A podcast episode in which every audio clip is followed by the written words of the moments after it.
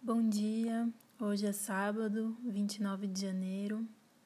É, hoje eu vou ler um, um poema do livro Robson Crusoe e seus Amigos, do Leonardo Gandolfi.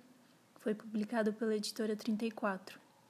Esse livro ele foi publicado no ano passado e eu tô lendo aos pouquinhos assim. Já terminei de ler os poemas, mas é que livro assim de poemas a gente sempre vai voltando. Eu aprendi isso com o Jaime Loureiro, que me deu aula no, no curso do Vera.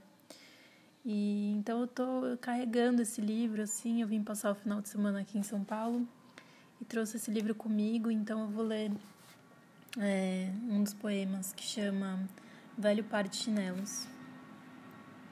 E é assim. Agora tá passando um avião.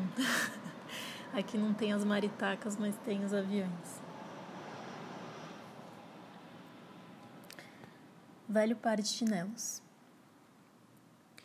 Meu pai me deu seu velho par de chinelos só porque eu disse que eram confortáveis. No dia do seu enterro, mesmo sem ver seus pés, lembrei dos chinelos. Agora em casa, estou calçado com eles, me perguntando quantos passos deram nos pés do meu pai. Enquanto isso, bem diante de mim, minha filha, de mãos dadas com a sua mãe, aprende a andar. Pequeninos pés descalços. Me comovem todos os passos que vocês ainda vão dar.